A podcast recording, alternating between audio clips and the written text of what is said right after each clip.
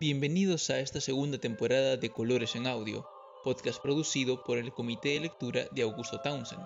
Soy Mauricio Zamudio y hoy nos acompaña el arquitecto Luis Villacorta para hablarnos de Paolo Veronese, artista que, junto a Tiziano y Tintoretto, formó parte de esa trinidad que dominó el arte en Venecia durante el Cinquecento.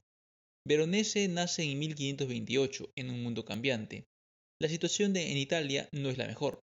Un año antes, las tropas del emperador Carlos I habían saqueado Roma, forzando al Papa Clemente VII a huir hacia el Castello San Angelo, lugar donde permanecería prisionero alrededor de seis meses, hasta que, luego de sobornar a los guardias, lograra escapar disfrazado y huir rumbo a Orvieto. Recién regresaría a Roma en octubre de 1528. Mientras tanto, Verona, lugar de nacimiento de Veronese, pasaría gran parte del siglo XVI con España y Francia peleando por ejercer su influencia sobre ella. Sin embargo, en la ciudad reinaba la opulencia en las clases adineradas. Esto se podía apreciar en la vestimenta llena de joyas y telas muy finas que usaban los ciudadanos de clase alta. Pero esto sería solo una forma de esconder una ciudad con problemas y llena de conflicto. Quizás estas peleas en la metrópoli fueran de inspiración para que Shakespeare nos deleitara con la tragedia de Romeo y Julieta, quienes morirían por amor en esta urbe decadente. Sobre las peleas entre España y Francia, por tener influencia sobre Verona, es interesante notar el hecho que la gastronomía preferida de la ciudad estuviese basada en comidas alemanas y suizas. Esto podría darnos una pista sobre cuáles eran las preferencias de los ciudadanos a la hora de decidir entre la España del emperador Carlos o la Francia y los Valois, una rama de la reinante dinastía de los Capeto.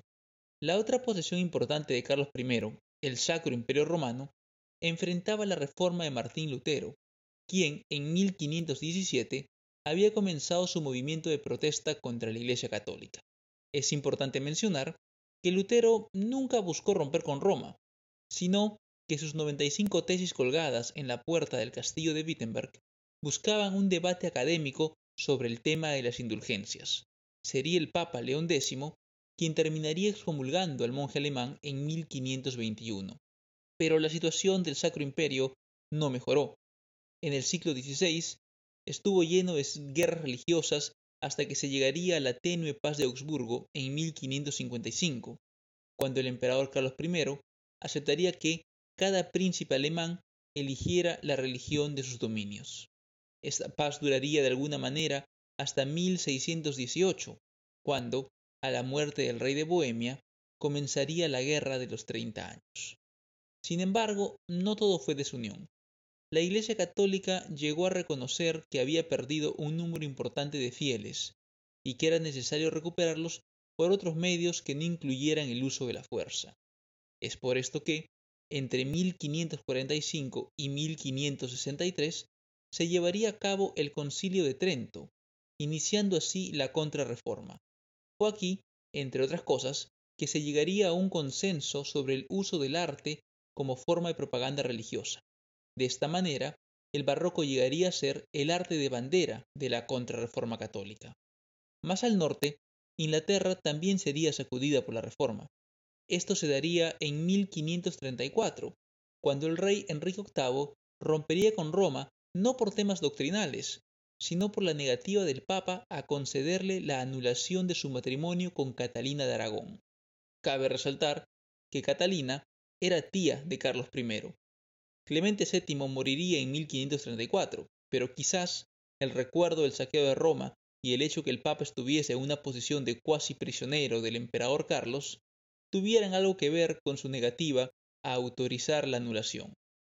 De todas maneras, Enrique no aceptaría un no como respuesta y rompería con Roma, fundando así la Iglesia Anglicana. La pelea por traer a Inglaterra de vuelta al catolicismo tendría su punto más álgido quizás con el episodio de la mal llamada Armada Invencible, ocurrido en 1588, año de la muerte de Veronese. Pero esto ya lo hemos discutido en un episodio anterior de nuestro podcast. Quedamos así en manos del arquitecto Luis Villacorta, quien, como les dije al principio, nos hablará ahora sobre la vida y obra de este gran artista. Paolo Cagliari, conocido como Veronese, es uno de los artistas más representativos de la pintura veneciana del siglo XVI. nacido en la ciudad de Verona en 1528, radicó en Venecia desde 1556. Su obra se caracteriza por la riqueza y fastuosidad de sus personajes, la ampulosidad y exuberancia de sus escenarios, y el gusto por el paisaje natural o la representación de espacios arquitectónicos, siempre con magníficos estudios de perspectivas, escorzos y contrastes de luz y sombra.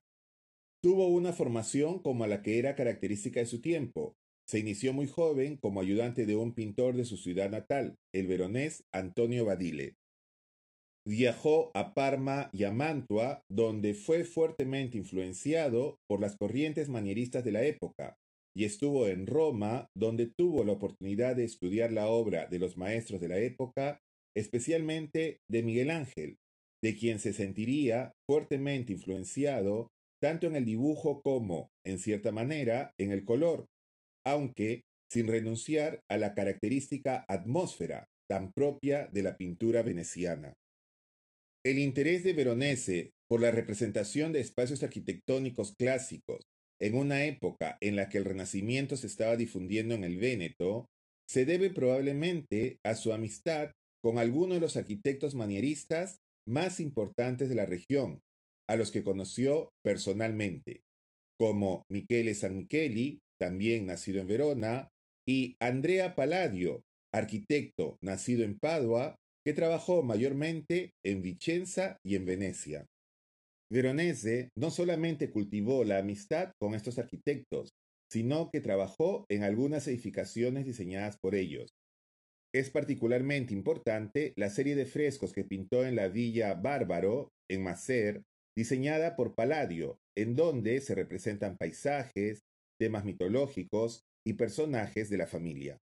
Veronese desarrolló un amplio repertorio de temas, pinturas de carácter religioso, histórico, mitológico, retratos y paisajes.